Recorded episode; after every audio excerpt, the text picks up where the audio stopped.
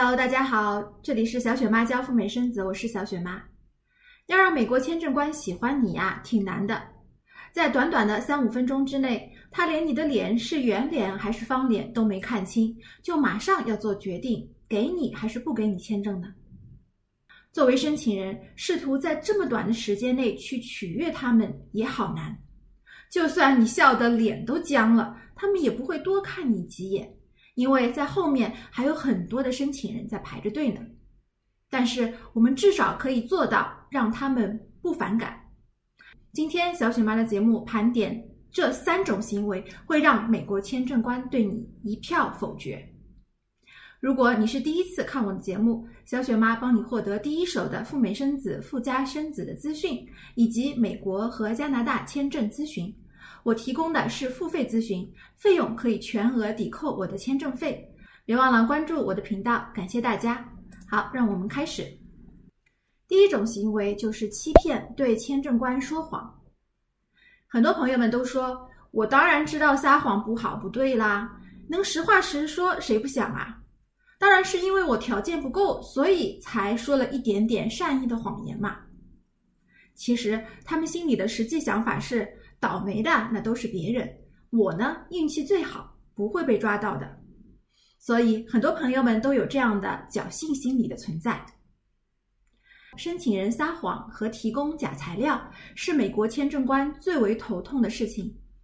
他们在上岗前的培训时，很重要的一课是学会如何来辨别假材料和假信息。于是呢，这成了一场申请人造假和签证官识别假材料之间的一场对决。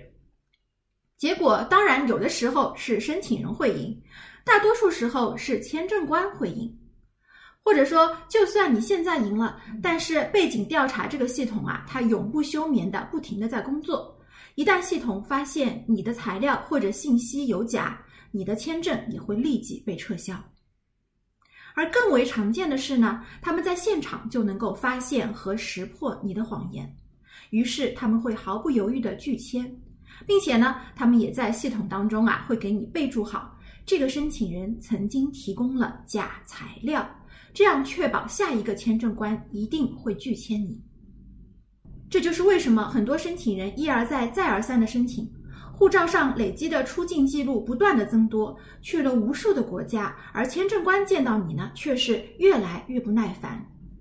甚至我们遇到过申请人哭诉说：“哎呀，我最后一次见到的那个签证官太凶了，他看到我直接就哗啦一下把面签窗口的那个帘子给拉了下来。”像这种闻所未闻的事情，原因呢，大家想必已经很明白了。第二种行为。面签的时候不直接回答问题，选择了云遮雾绕的方式。既然我们是去美领馆面签，那么回答问题就是最最重要的事情了。否则，像加拿大签证那样，在网上上传材料就可以了，何必还要去见面呢？于是，怎么跟签证官沟通交流，成了相当重要的一件事情。我们中国人讲话的方式呢，讲究一个含蓄和委婉。不要直来直去，在我们的思维方式当中，谁如果说自己说话是一个直来直往的人，谁就是间接承认自己的情商啊比较低，容易伤到别人。但是以美国人为代表的西方国家的人们呢，他们是欣赏不来我们这种方式的，他们喜欢的是直来直往、直截了当。我们来举一个例子，签证官问了一个简单的不能简单的问题。你的最高学历是什么？你回答说：“我明年研究生就要毕业了。”这就是跳了步骤了，属于中式思维。而相反，你只要直接回答：“我的最高学历是本科”就可以了。再来一个问题，问你有亲戚在美国吗？你却反问签证官：“你说的亲戚是不是能够定义一下，是多远的亲戚啊？”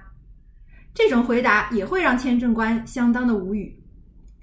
这样的次数一多呢，签证官会觉得跟你沟通啊不在一个频道上，非常累，他们也就没有太多耐心进一步的去了解你了。第三种会让签证官对你一票否决的行为方式就是仇恨言论。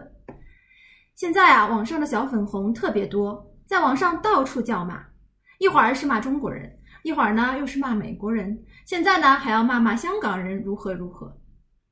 从去年五月份起，美国签证要求我们提供社交媒体的信息，那些到处叫骂的小粉红们就惨了。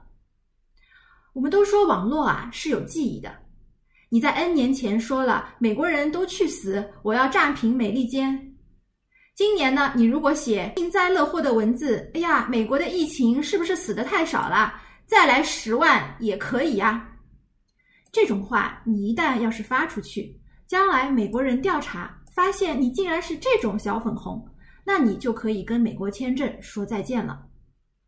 所以呢，我们在网上要多发表一些爱与和平的言论，比如多给小雪妈的节目点点赞，这是没有问题的。但是，如果你发表了一些威胁、骚扰、仇恨、暴力、恐怖的言论，小雪妈在这里建议你三思而后喷。节目的最后，我们发现，不让自己掉在坑里，就要避开这三种行为：提供假材料和假信息，兜圈子回答问题、云遮雾罩，以及发表仇恨言论和威胁的言论。归根结底啊，人都是喜欢跟自己相似的人群的，不然我们怎么说是？如果你整天谎话连篇、坏事做尽，就算你有钱，就算你可以买到一切，是所谓的大公主，你就是买不到美国签证，买不到进入美国的机会。就让我们用这期节目向文明世界致敬。如果节目对你有一点点帮助，也请帮忙给小雪妈点个赞，这会给我非常非常大的帮助。也欢迎大家订阅我的频道，让我们下期再聊了，拜拜。